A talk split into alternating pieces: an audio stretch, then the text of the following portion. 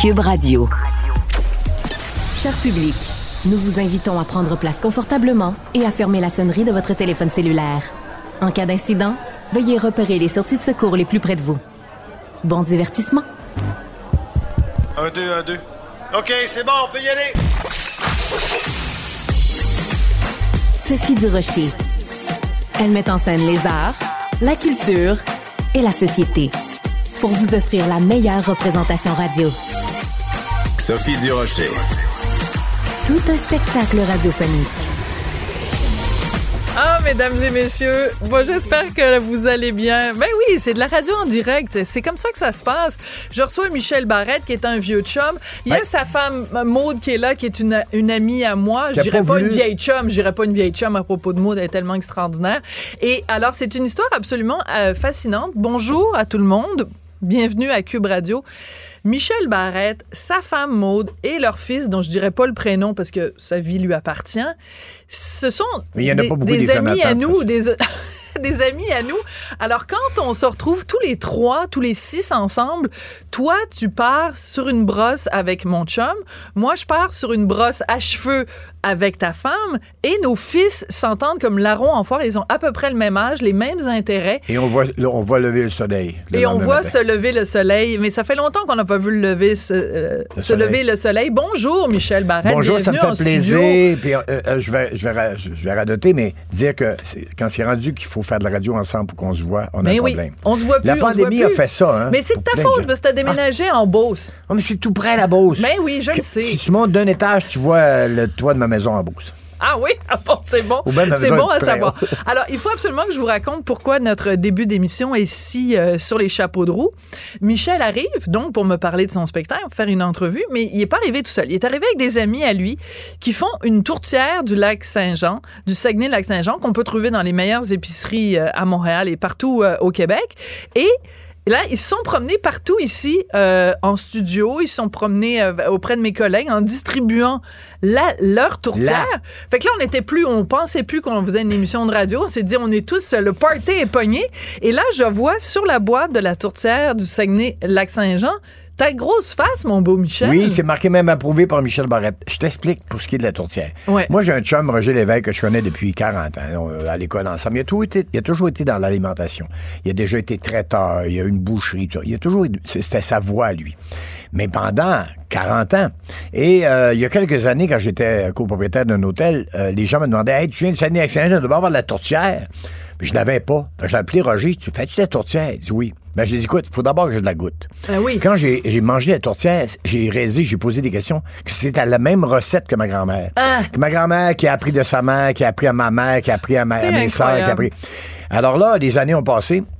Et récemment, il me dit, écoute, la tourtière, bien sûr, chez nous, ça marche euh, vraiment de manière formidable. Il est rendu qu'une usine de fou. Il investit Wow. bientôt 4,5 millions pour grandir l'usine. Bon, parce qu'il voulait que ça reste quelque chose de, comment je dirais ça? Traditionnel quand Traditionnel, même. mais d'authentique. Pas, Ouais. pas que ça goûte l'usine, tu comprends? là? Ouais. Alors, j'ai dit, il dit, écoute, j'aimerais ça faire que la tourtière se promène partout au Québec. Je l'ai rencontré, j'ai dit, à une condition. J'en mange encore, faut qu'elle ait la même recette. La grosseur de la patate, la- les, les, les, les viandes que- qui sont dans l'intérieur. Sérieux, là. D'abord, elle est exactement comme celle de ma grand-mère. C'est la même recette. D'ailleurs, bientôt, ça va être marqué sur la recette de Rosélène.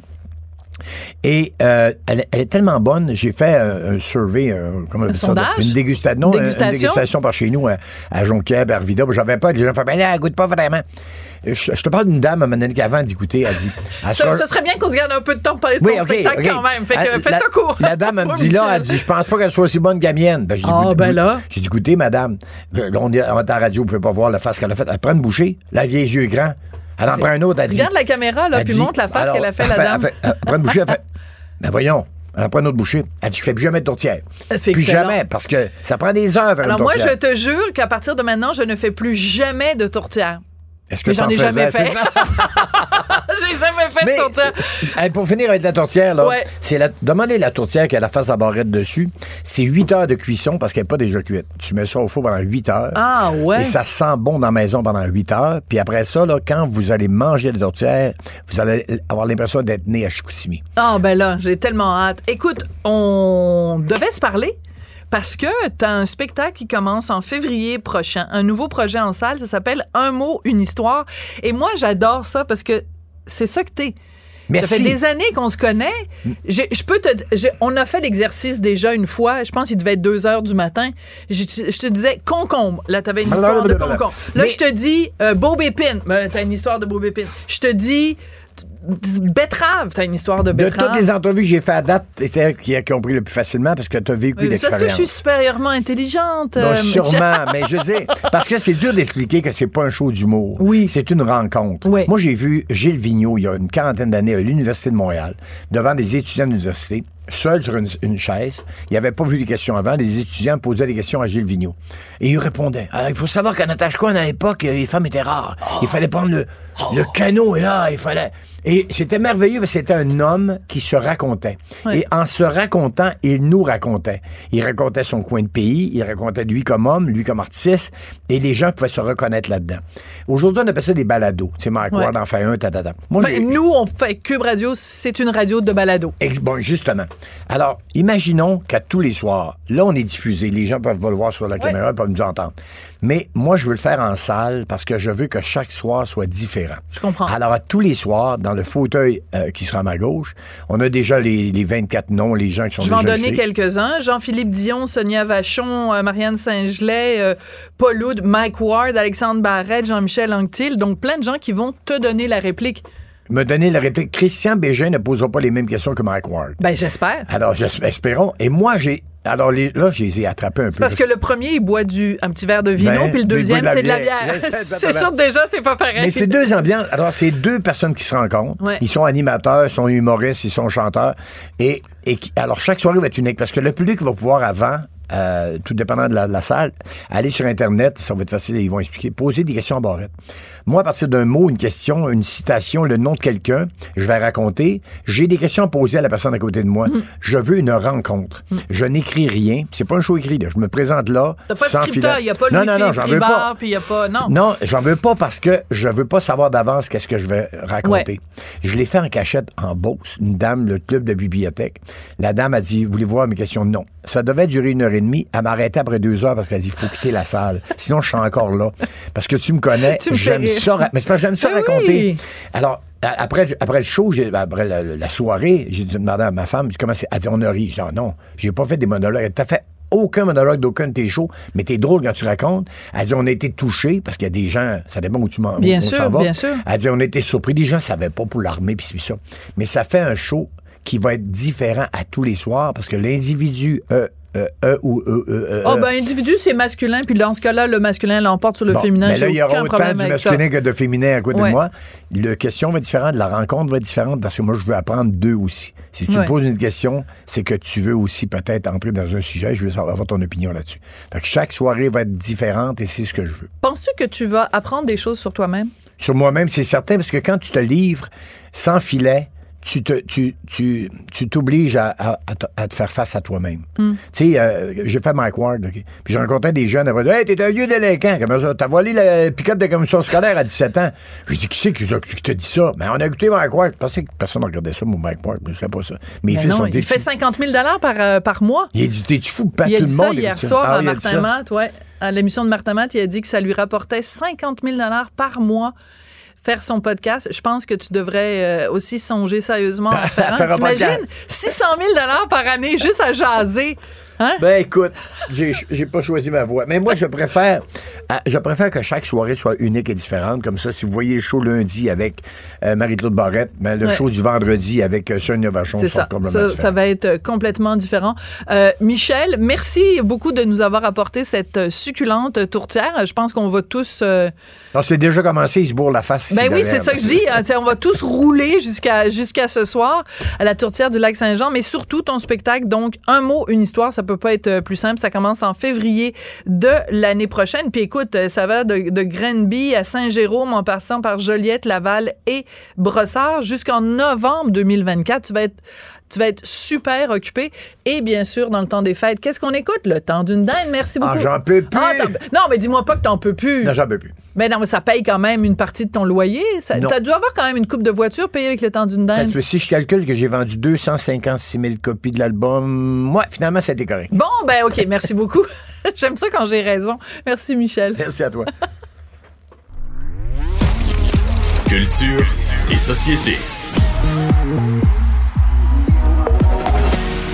Jean-François Barry, ton sujet aujourd'hui, j'adore ça, des véhicules qui stationnent tout seuls. C'est vrai que ça peut euh, engendrer une certaine paresse chez les conducteurs. En fait, euh, je, je pense que je deviens Grinch. Euh, Sophie, c'est une couple de fois, on dirait que je suis réfractaire à la nouvelle technologie, mais là, je vois de plus en plus d'annonces où est-ce que c'est pas une assistance là, pour te stationner. Là. Il stationne tout seul. Tu peux être à côté, puis il stationne. Puis je me dis, on va désapprendre à conduire. Ça n'a juste pas de bon sens parce que ça arrive des fois dans la vie euh, que tu n'auras pas ton véhicule, tu vas prendre le véhicule de quelqu'un d'autre, euh, tu vas louer un véhicule, tu vas aller dans le bois, on va te prêter un quatre roues, quelque chose. Il faut, il faut savoir conduire dans la vie. Puis c'est pas la première fois qu'on se dit qu'on est en train de devenir stupide Ouais. avec les. Tu sais, on sait plus le numéro de téléphone, on sait plus où aller, etc. Mais là, je trouve qu'en conduite, c'est en train de devenir un problème. Ben, écoute, je, serais d'accord avec toi, sauf que dans l'état actuel des choses, avec en effet des gens qui se stationnent par eux-mêmes, euh, il y a tellement de cabochons, puis de tapons, puis de taouins qui ne savent pas stationner comme du monde. Je me dis à la rigueur, je préfère que ce soit la voiture qui stationne elle-même. C'est, moi, j'ai jamais compris un stationnement parallèle. Là, c'est pas compliqué. Tu prends une, tu vas, euh, mettons au Dollarama, tu t'achètes une petite auto euh, en, plastique ou en métal, puis tu le pratiques. Tu pratiques, tu prends la petite auto. Ah, il faut que je À sois maison. parallèle avec l'autre auto. Puis là, tu le pratiques. Puis là, comme ça, dans ta tête, tu le comprends. Tu as l'impression que les gens sont comme complètement... Il leur manque un- une coupe de neurones dans la tête. C'est pas compliqué, c'est à faire un stationnement parallèle? Je, je comprends. Puis, puis honnêtement, je suis pas en train de dire, puis c'est vrai qu'il y en a des stationnés tout croche. Tu sais, quand tu arrives dans un stationnement, il y a- il y, a quasiment pas de place, puis il y en a un qui en prend un et demi. Là, tu fais, mais- Exactement. Et- OK. Mais mon point, c'est pas que c'est pas utile. C'est le jour où Hmm. ça arrive des fois sur une voiture que le gadget fonctionne pas. Ouais. Tu sauras pas comment stationner. Moi, là, je, moi, là, je regarde ma fille aller. Ouais. Ma fille qui a 20 ans, qui est, qui est née dans la technologie, là. Les angles morts, ils font pas ça. Parce que là, à ce temps, il y a des petites lumières qui clignotent dans les rétroviseurs. Ils, se fient là-dessus. Tu comprends? Aïe, aïe, ça, c'est dangereux. Non, mais je dis, ils le font pas. Tu sais, je veux dire, elle regarde un peu, mais elle se fie beaucoup là-dessus, qu'on va l'avertir s'il y a un véhicule à côté. Hmm. Quand elle sort de la cour chez nous de reculons, c'est dans sa caméra qu'elle regarde. Ben moi aussi, je fais pareil, puis j'ai pas 20 ans. Parce que je trouve que la caméra dans le derrière, ben moi je l'appelle la caméra dans le cul, qu'est-ce que tu veux, je suis vulgaire de même. Oui, oui. La Comme caméra dans le cul, moi je la trouve super utile. C'est un ajout absolument formi- formidable. Ça ne t'empêche pas de regarder quand même dans ton miroir, puis de tes, deux- tes deux miroirs de côté, mais ça aide en torpinouche. En plus, la caméra dans le cul, elle te met une petite ligne rouge quand c'est quand c'est dangereux, puis elle te met toutes les petites lignes qu'il faut pour bien te situer dans l'espace. Oui. Mais je suis d'accord avec toi que c'est un ajout. Moi aussi, je l'ai. Des fois, on veut se stationner proche. Là, mettons, quand on fait un parallèle, ça rentre plus proche. C'est Oui. un ajout extraordinaire, mais ça peut pas être que ça. Elle, elle a jamais appris à mettre euh, son bras sur le, le- le- le- derrière le banc du passager, là, puis Ouais. de regarder vraiment en arrière. Elle a Ouais. jamais fait ça. Euh, L'autre fois, je disais, euh, mettons que tu t'en vas chez mamie, là. C'est par où chez mamie? Elle sait pas c'est par où. Parce Hein? À cause du. elle- Ouais. elle sait pas si c'est-tu à droite, à gauche? Elle sait à peu près le chemin parce qu'elle met toujours son GPS. Hey, L'année passée, je travaillais à la radio, OK? Puis j'avais un jeune opérateur qui arri- arrivait de la station de Sherbrooke. Ouais. Puis euh, là, un- une journée, il fait super chaud. Fait que je l'invite à venir se baigner à la maison puis souper après notre chiffre. Fait qu'il fait parfait, moi j'ai une coupe d'affaires à régler. Je vais arriver un peu plus tard. Fait que là, on, on s'en va, euh, on s'en va chez nous. Puis là, à un moment donné, il m'appelle. Puis là, je sais pas pourquoi, son GPS fonctionnait pas. Il réussissait pas à avoir, tu sais, ça arrive une fois de temps Ben en oui. temps. Satellite, bon, ça fonctionnait pas. Fait que là, je disais, ben c'est facile. Pont Jacques-Cartier, la 116. Il savait rien. Il savait pas comment sortir de l'île puis venir aux promenades Saint-Bruno. Aïe, aïe. Ça faisait même un petit bout de temps là, qui gravitait. La 30, la 20, la 116, c'est comme si j'y parlais en chinois. OK. Ça, j'adore, ça, j'adore cette anecdote-là parce que c'est vrai que ça, que ça fait peur. C'est comme, euh, mettons, euh, tu sais, on, on, on, on, dépend beaucoup, mettons, de, de Google pour euh, trouver des informations que dans mon jeune temps, moi, hein, parce que j'ai des cheveux blancs, dans mon jeune temps, ben, on allait voir dans une encyclopédie, puis là, on, on pouvait trouver de l'information. Mais aujourd'hui, si tu enlèves Google à quelqu'un, là, il n'y a plus aucune idée comment trouver des affaires simples comme, je sais pas moi, où est le nord, où est le sud, puis c'est quoi la capitale du Québec? Je veux dire, des informations comme de base, là. Mais c'est ça, on se fie beaucoup là-dessus. Puis, tu sais, moi aussi, j'utilise tout ça, puis je trouve ça formidable. Mais je trouve qu'on doit quand même avoir une base. Puis je me dis, à partir du moment où, tu, où 364 jours par année, tu stationnes plus tout seul, parce que la machine le fait pour toi éventuellement, la journée là où ça va, où ça va manquer, ou la journée où tu t'achètes une petite remorque, ou euh, puis là, tu as besoin de faire un stationnement, mais ils seront, ils seront juste plus capables parce qu'ils l'auront comme jamais fait. Tu sais, toi puis moi, on l'a fait, euh, ça fait 20 ans, 25 ans qu'on le fait. Quand même qu'on commence à se fier sur les caméras de recul ou l'assistance pour reculer, on, on perdra pas nos acquis. On l'a fait tellement longtemps. Mais le jeune d'aujourd'hui, il, va apprendre, il va apprendre de même. C'est Mm. épouvantable. Te rends-tu compte, Jean-François, que tu es devenu le monsieur qui dit les jeunes d'aujourd'hui? T'es rendu ça, là, c'est ça, là. Jean-François Barry parle de la nouvelle génération en disant les jeunes d'aujourd'hui. T'es devenu ce monsieur-là, là? Je l'ai dit en entrée que j'étais devenu comme le Grinch. je, me, je me sens moi-même comme le Grinch. Mais le, le pire, c'est que c'est juste pour c'est juste pour les aider. Je me non, je sais. À un moment donné, la petite technologie va manquer. Euh, le capteur sur ton auto va manquer. C'est la base de savoir conduire. Puis j'en avais jasé cet été euh, avec le, le- le gars du guide de l'auto, avec Antoine. Oui. Puis, euh, puis, puis c'est ce qu'il me disait. Il disait, on montre plus aux jeunes à conduire. On leur vrai. montre à, à res- à respecter le code de la route. On leur dit pas pourquoi. On- ils habitent généralement mal l'habitacle de leur voiture. Ils T'as- sont pas à l'aise au volant. Mm. Ils sont pas, ils sont pas en contrôle de l'auto. Voilà, Ils ça sont c'est très bien dit. C'est très bien dit. Et tu sais quoi, pendant qu'on se parle, ça me fait penser à quelque chose quand tu dis que euh, sans GPS, ta fille, euh, elle est, elle est perdue puis elle sait pas où est sa, sa grand-mère. C'est que et puis euh, ton collègue là qui savait pas où était la 30 puis où était la 15. Euh, As-tu remarqué de plus en plus, il y a des gens dans la rue qui, euh, bon, euh, essayent de trouver une adresse, donc, avec le, le GPS sur leur téléphone. Et donc, ils marchent dans la rue et ils regardent pas où ils s'en vont parce qu'ils cherchent une adresse et donc, ils se servent de leur GPS. Et ça m'a frappé cet été parce que j'étais à Paris, j'ai passé un mois là-bas. Et on en voyait plein, tu sais, c'est une ville où il y a plein de touristes. Alors, il y a plein de gens qui se promènent dans la rue, qui cherchent, je sais pas moi, Notre-Dame de Paris ou qui cherchent la Tour Eiffel et qui donc sont obs et ils ne regardent pas la ville.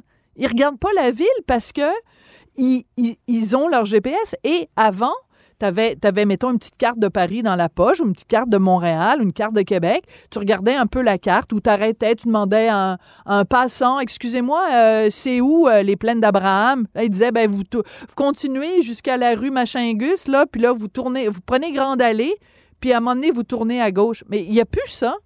Donc, les gens ne regardent plus autour d'eux quand ils marchent dans les rues des villes. C'est d'une tristesse, même à Montréal, il y a quand même des beaux coins, à Paris encore plus. On est, on a le- le- la, la tête vers les, les souliers parce qu'on regarde Ouais. notre téléphone constamment, puis on perd du paysage. Puis là, on fait comme, OK, je me suis rendu à la cathédrale, mettons. Puis là, tu as vu la cathédrale, mais tu pas vu tout ce qui était Voilà. avant, qui était peut-être merveilleux aussi. Puis Ouais. de se perdre. Est-ce qu'il y a quelque chose de plus agréable? Tu sais, mettons, moi, je vais à Venise. Là, ce que j'aime le plus à Venise, c'est avoir aucun but. Je me dis, OK, on se lève le matin, là, puis on va se perdre dans les rues de Venise. Mais il n'y a, il y a plus personne qui fait ça, se perdre dans les rues d'une ville. Tu comprends? Il faut toujours avoir une direction. Il faut toujours savoir où on va. On, on s'éloigne un peu du sujet, mais je trouve que c'est toute une réflexion sur notre dépendance, justement, à la technologie et une dépendance à une destination, tu sais, euh, c'est en tout cas bref, il n'y a plus de place pour l'improvisation et l'émerveillement. Et toujours le point le plus court. On veut être sûr, euh, parce que des fois, quand on est dans une ville, on le sait comment se rendre. Mais on veut être tellement, tellement certain d'avoir, même quand on marche, d'avoir le chemin le, le- le plus rapide, que les, les gens le cherchent, puis le suivent. Si tu sais que c'est par en avant, là, c'est euh, euh, vers la montagne, là-bas, là, ben, quand même que t'es pas dans la rue exactement la plus rapide. Y a-tu quelque chose de grave là-dedans? Pense mais en même temps.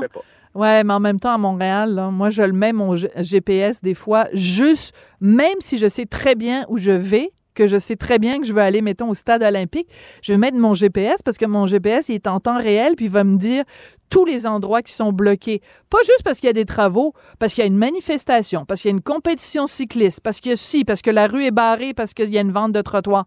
C'est ça aussi, là, se promener en ville euh, en, en 2023, c'est qu'il y a plus d'obstacles que de voies ouvertes. Oui, oui. Ah, mais moi, je voulais dire, pas tant dans ta ville. Mettons, je vais à Québec. Là. Moi, Ouais. je connais pas beaucoup Québec. C'est une ville magnifique. Puis quand tu es en bas de la ville, c'est assez facile de t'orienter, mettons, avec le château Frontenac. Là. Fait que Ouais. si tu sais que tu t'en vas, si tu t'en vas par là-bas, là, C'est vrai. j'ai pas besoin de mon GPS. Je le vois vers où je m'en vais. Puis peut-être que la petite rue que je vais prendre, qui était peut-être pas exactement la bonne, va me faire découvrir une boutique Et voilà. extraordinaire, Et un voilà. petit resto, un petit quelque chose. C'est ça que je veux dire par on Ouais. veut tellement la voie la plus la plus rapide, puis tout ça qu'on se laisse plus place à l'improvisation, puis à, à découvrir, puis à se laisser surprendre. Tu as tout à fait raison. C'est c'est exactement ça euh, que c'est exactement ça que je pensais.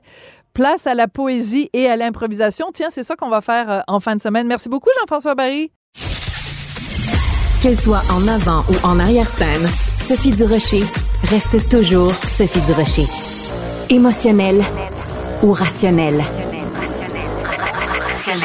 En accord ou à l'opposé. Par ici, les brasseurs d'opinion et de vision. Les rencontres de l'air. Alors, c'est rare que je vous dise ça, mais si vous n'avez qu'une chronique à lire aujourd'hui, et pourtant, la mienne est publiée aujourd'hui. Donc, euh, si je vous dis de lire la chronique de quelqu'un d'autre que la mienne, c'est parce que l'heure est grave. Alors, si vous n'avez qu'une chronique à lire aujourd'hui, c'est celle de Christian Rio, qui est correspondant à Paris pour Le Devoir. Une chronique qui s'intitule La tête et le cœur. C'est une chronique qu'il faut lire jusqu'au bout parce que la chute est très importante de cette chronique. Christian, bonjour.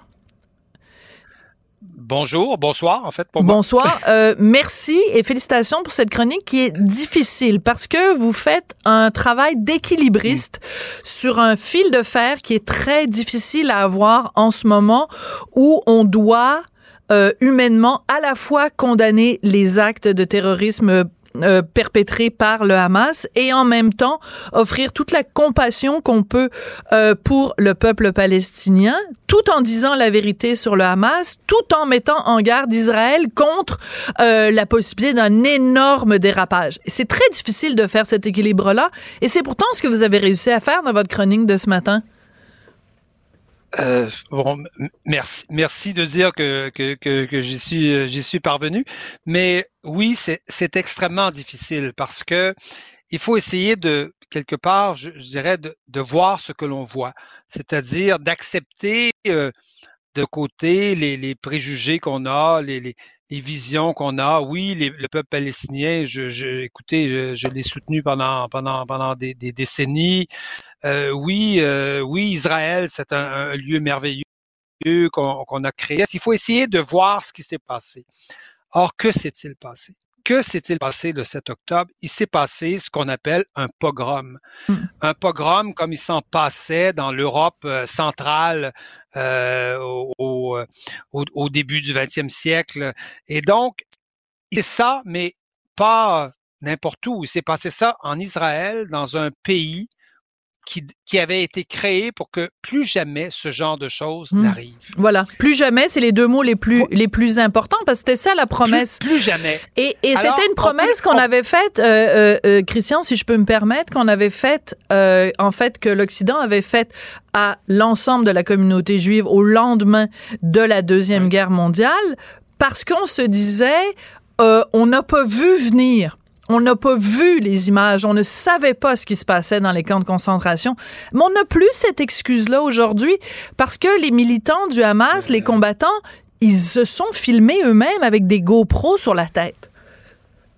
Écoutez, les, les, les nazis, euh, avec toute le, malgré toute l'horreur de ce qu'ils faisaient, essayaient quand même de cacher ce qu'ils ce qu'ils faisaient. Ils enterraient des corps, ils, ils, ils faisaient pas, ils faisaient pas des vidéos.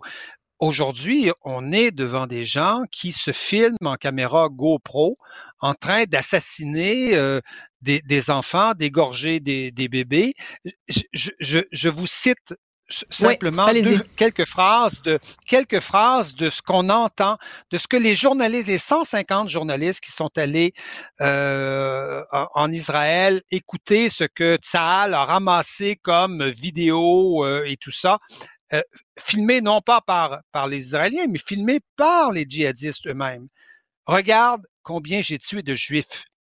Le fils appelle son père.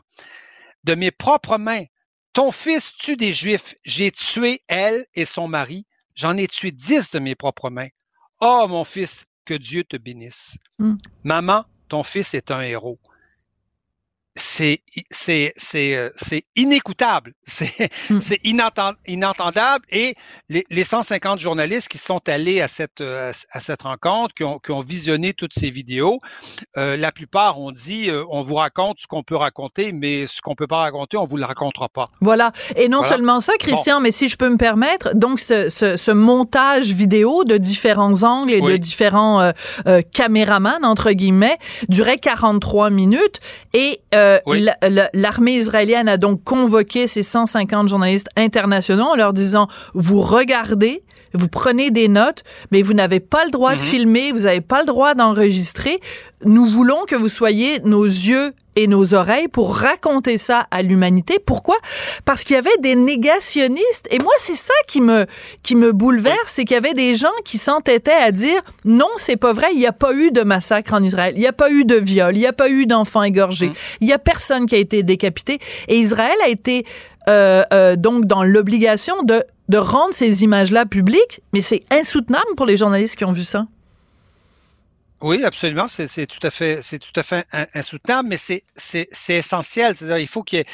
C'est là qu'on voit quand même l'utilité de notre de notre profession.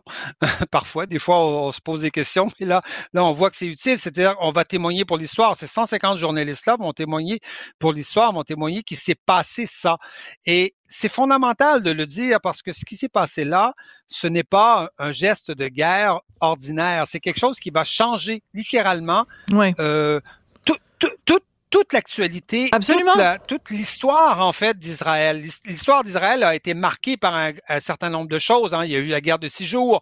Israël a, a, a gagné euh, au, la main. Mm. Il y a eu la guerre du Kippour. Elle s'est dit oh là là, peut-être qu'on n'est pas on n'est pas si, euh, si si fort que ça et qu'on peut on, on, pourrait un jour nous rejeter à la mer.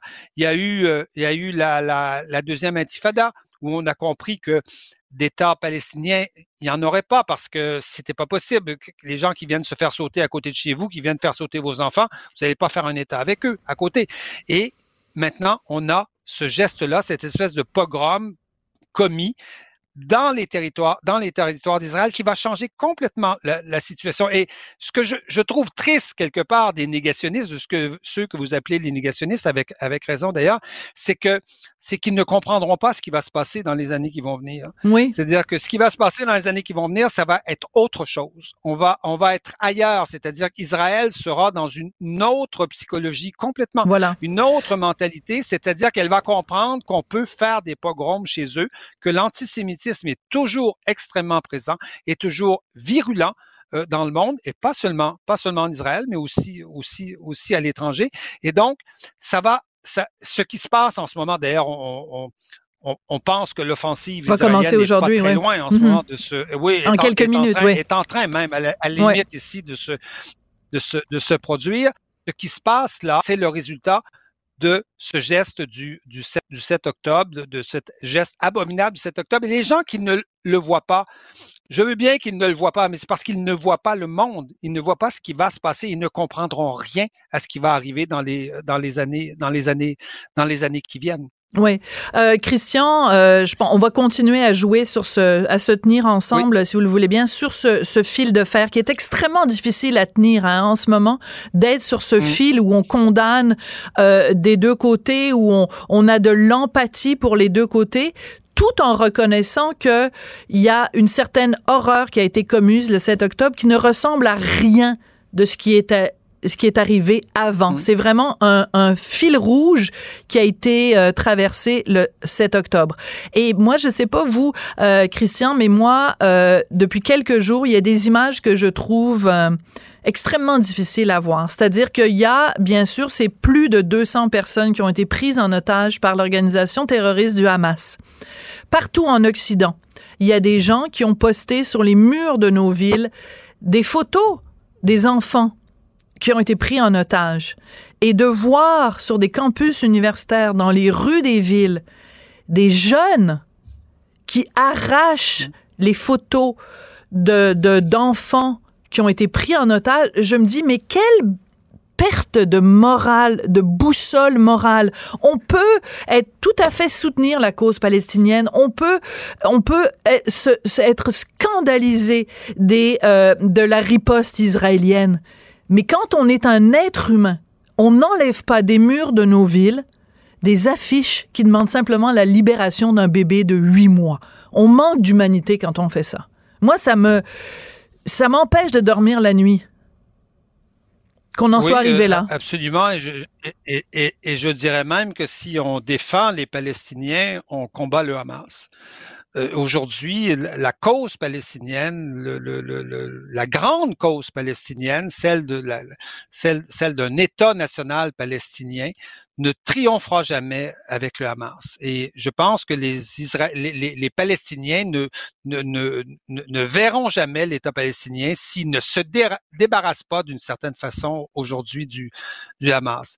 Et, et, je, et je, pense, je pense que je pense que c'est fondamental de, ouais. de aujourd'hui de, de, comprendre ça et de savoir que euh, ce n'est pas ce n'est pas dénigrer les Palestiniens, ce n'est pas se battre contre les Palestiniens que de soutenir aujourd'hui l'offensive israélienne contre le Hamas. Ça n'a ça n'a strictement ça n'a strictement rien à voir. Et c'est là-dessus qu'on va se quitter. oui. On libère on libère les, les otages du Hamas. Oui, et c'est ça, mais c'est ça. Oui, et, et, et ceux, ceux, qui demandent le cessez le, cessez le feu, d'accord, mais demandez d'abord et aussi la libération des otages et, euh, et voilà la punition euh, du Hamas pour des gestes euh, qui manquent inhumain. Merci beaucoup, Christian. Il y a un côté où il y a des lois de la guerre, il y a un côté où il n'y en a pas. Voilà, c'est ça. On peut pas non plus tout, ça, tout, le temps jouer les deux côtés de la balance comme s'il y avait cette, cette, équivalence. Et encore une fois, on prend un risque tous les deux en jouant, en essayant de se tenir sur ce fil de fer. Certains nous le reprocheront, tant pis pour eux. Merci beaucoup, Christian Rio. Voir le réel. Merci. Voir le réel, très important. Merci.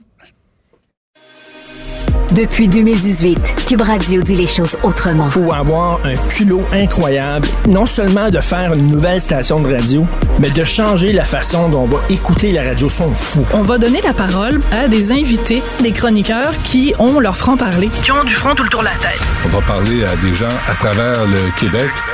Quand j'ai accepté de prendre la barre de cette émission, on me dit que j'allais avoir une liberté de parole totale.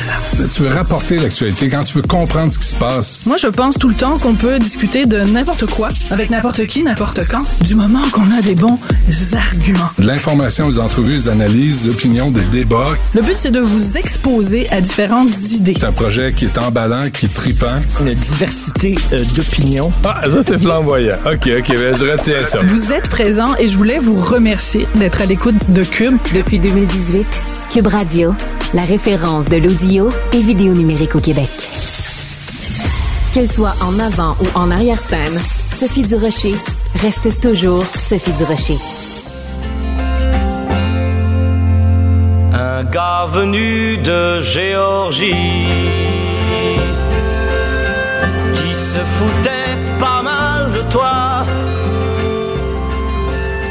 Alors, c'est un tout petit extrait de la chanson Les Ricains de Michel Sardou. Pourquoi on fait jouer du Michel Sardou à Cube? Parce que il est en ville, il est à Montréal ce soir au Centre Bell. Il sera demain au Centre Vidéotron à Québec. Et j'avais envie beaucoup, beaucoup de parler avec Florent Barraco, qui est un jeune journaliste français qui est auteur du livre Michel Sardou, Vérité et légende, sorti cette année. Monsieur Barraco, bonjour.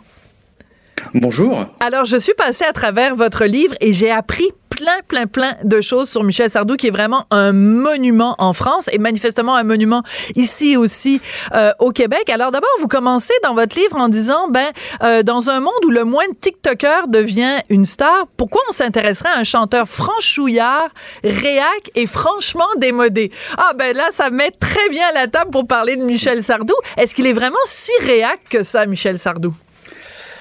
Ah oui, alors c'est euh, c'est l'image qu'il veut, qu'il veut donner de lui et que Ouais.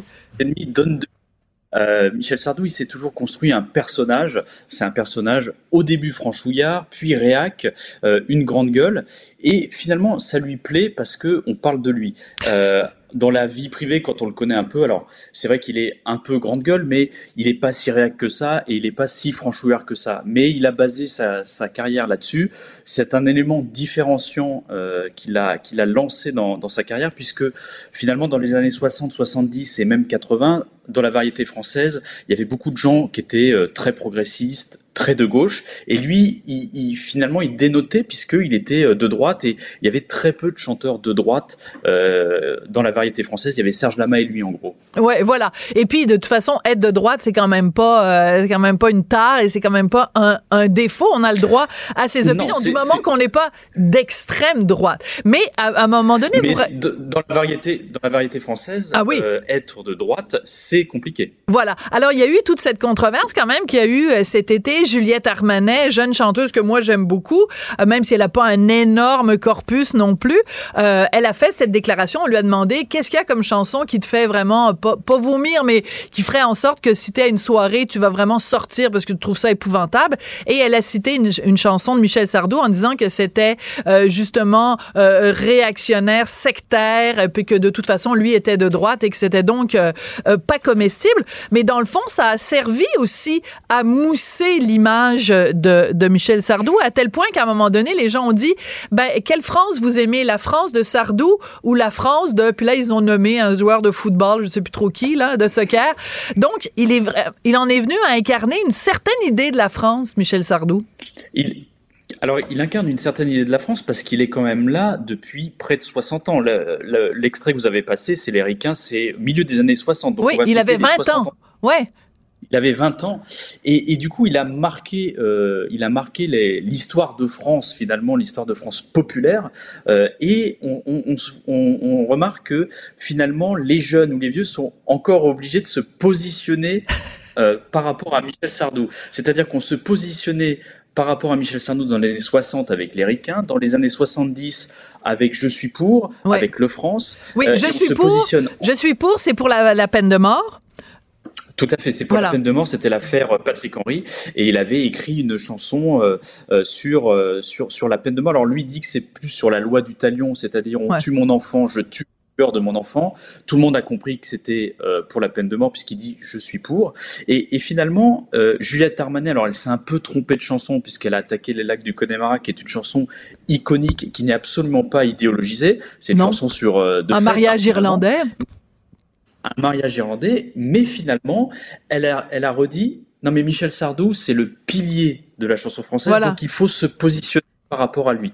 Et ben moi, ça ne correspond pas à ce que j'aime dans la France, et donc elle s'est positionnée comme ça. Après, elle s'est excusée parce qu'elle a vu qu'elle était allée un, un peu loin, mais finalement, cette déclaration, ça a permis de déclencher euh, une vague de soutien pour Michel Sardou. Moi, j'ai écrit pas mal de papiers dans, dans le Figaro, Ouais. et ils ont été et tout le monde a dit ah on défend enfin Michel Sardou. Et vous avez des gens qui se sont dit on défend Juliette Armanet et en fait on était de retour dans les années 70 où on se positionnait pour ou contre Sardou. Pour ou contre Sardou. Alors, c'est ça qui est fascinant dans votre livre, c'est que vous prenez différents thèmes et vous voyez à quel point et de quelle façon Michel Sardou les a, les a euh, déclinés. Alors, euh, j'adore ça parce que à un moment donné, euh, justement, vous faites une, vous, vous parlez en fait de son sens de la prov- provocation, le sens du timing, et vous parlez de la chanson justement Les Ricains dont on a entendu un petit extrait. Et en fait, il paraît qu'elle avait d'a- d'abord été proposée à Alain Delon et qu'il l'a euh, dit, il a dit ben non finalement c'est pas pour moi. Euh, Il a préféré chanter paroles et paroles avec euh, Dalida. C'est sûr que c'était moins dangereux. Mais euh, bon bref, ça c'est une anecdote qui est quand même assez euh, rigolote. Mais euh, je veux je veux parler plus sérieusement. Vous avez donc à un moment donné avec d'autres journalistes, vous êtes allé rencontrer Michel Sardou. Vous avez fait une longue entrevue, 14 pages d'entrevue dans le dans le Figaro avec euh, Michel Sardou. Il est comment? Dans le point, dans le point. dans le point, pardon, excusez-moi. Euh, il est, il est, alors, il n'est pas à l'image de ce qu'on dit. C'est-à-dire que nous, on nous avait prévenu en nous disant attention, c'est un ours, il va vous recevoir de manière, euh, voilà, pas délicate, ça va durer une heure, ne parlez pas de tel et tel et tel sujet. Et finalement, on est arrivé euh, et il a été adorable et l'interview a duré plus de plus de deux heures. Il a rigolé, il a parlé de tout ce qu'on voulait parler. Il n'a rien relu et c'est ça qui est aussi intéressant avec ce type de personnage, c'est qu'il n'y a pas de contrôle. Euh, il dit tout ce qui lui passe par la tête euh, et puis après il s'en moque des conséquences, c'est-à-dire qu'il envoie ses punchlines et après euh, il, il- ça le fait marrer aussi de voir les, les réactions. Mais typiquement il nous a dit Emmanuel Macron est une tanche. Vous avez C'est quoi une 90% de- une tanche, c'est quelqu'un qui est pas très bon, qui est. D'accord. C'est un nul. Un nul, voilà, c'est ça. D'accord. Et vous avez 90% euh, des artistes d'aujourd'hui qui auraient fait couper la, la, la citation. Lui, il n'a pas relu, il s'est amusé avec cette citation Ouais. et ça a fait le buzz pendant trois jours. Et en fait, il est d'une simplicité Ouais. incroyable et c'est en fait pour ça qu'on l'aime. Et pour, pourquoi on l'aime depuis autant d'années? Parce que finalement, il a, il a pas tellement changé. Voilà, c'est ça. Alors, il y a deux liens quand même euh, entre Michel Sardou et le Québec. Premièrement, sa fille euh, Cynthia habite ici au Québec et euh, il a fait un duo avec euh, Garou, la rivière euh, de notre enfance. Donc, on va l'accueillir quand même avec énormément de, de, de sympathie aujourd'hui.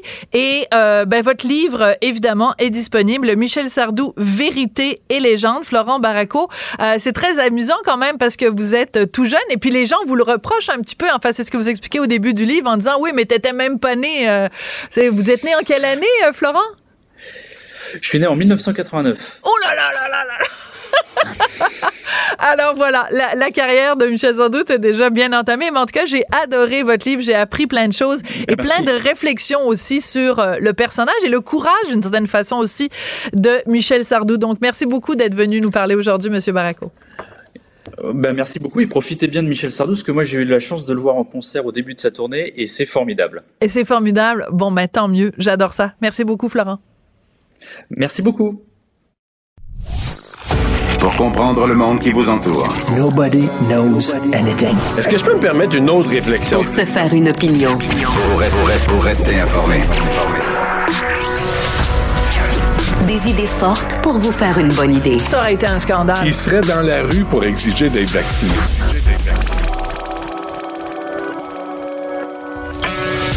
Savoir et comprendre. Cube, Cube- Cube Radio. Une radio pas comme les autres.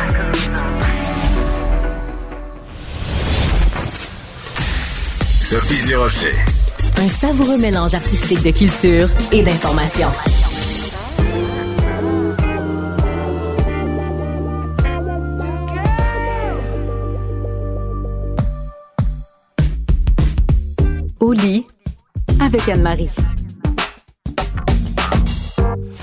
Oui, justement, au lit avec Anne-Marie. Anne-Marie Ménard, qui est professionnelle en sexologie, mais des fois, le lit, ben, c'est pas un lit partagé. Chacun fait euh, dodo dans son lit, chambre à part. C'est de ça qu'on parle aujourd'hui, Anne-Marie. Pourquoi? Est-ce que c'est vraiment un problème euh, ou enfin une situation qui est si courante que ça? C'est assez courant, je dirais. Il y a même un terme pour euh, qualifier un couple qui ne dort plus dans la même chambre. On parle du divorce du sommeil. Oh, c'est mignon. C'est un peu fort de Roquefort quand même, dire le divorce, mais, mais j'aime l'expression. J'aime l'expression. Tu, euh, tu dis, euh, Anne-Marie, des gens qui ne font plus euh, dodo dans le même lit, mais il y en a où, même dès le début de leur relation, c'est établi, euh, moi, j'aime pas ça coucher avec quelqu'un dans mon lit, et ils font chambre à part dès le départ. Tout à fait. Puis non seulement il y a des gens qui font chambre à part dès le départ, mais c'est prouvé que plus les gens vieillissent, bon, s'il y a eu des séparations, ils vont se remettre en couple ils vont décider même de faire maison à part Mm. pour pas essayer de, de rentrer dans une espèce de routine. Et c'est un peu la même chose avec la chambre à coucher. Euh, si je vous pose la question, combien de, de gens en pourcentage vous pensez qui ne dorment pas dans la même chambre? Moi, je dirais couple? off, euh, 20, 20-30 C'est ça. En fait, c'est 30 à 40% des Canadiens. Ah! Ben, je l'avais même pas sur mes notes, hein? Ouais. C'est beaucoup. C'est vraiment une question surprise. Oui. Euh, oui, ben c'est l'Université de Toronto qui confirme justement qu'il y a entre 30 et 40% des Canadiens qui font chambre à part.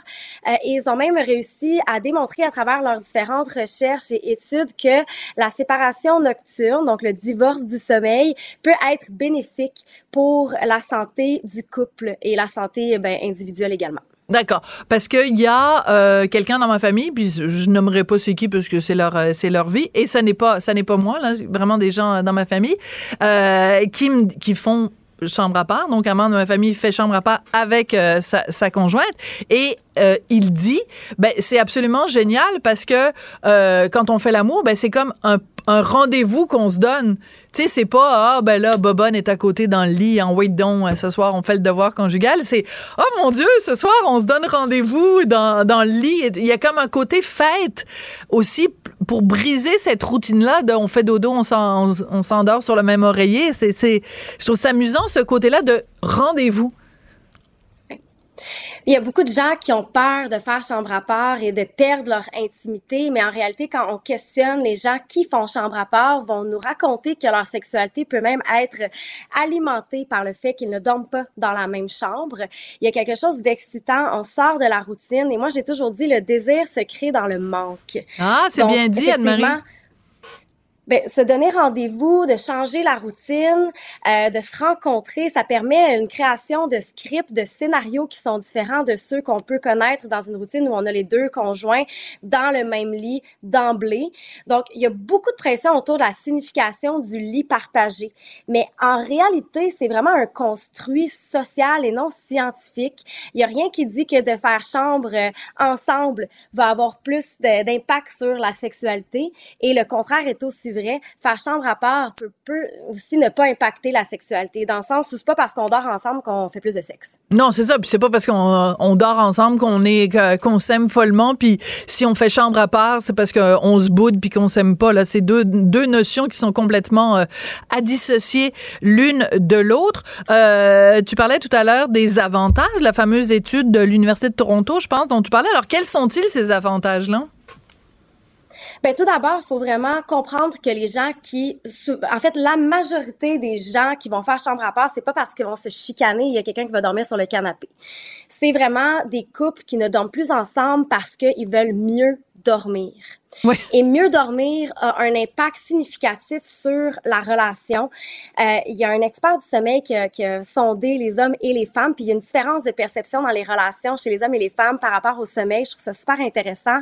Donc, d'un côté, euh, les sujets masculins, lorsqu'ils dorment moins bien, vont rapporter que la qualité de leur relation souffrait le lendemain d'un sommeil plus agité. D'accord. Et d'un autre côté, les sujets féminins, pour eux, si le, la relation va pas bien pendant la journée, elles ne vont pas bien dormir.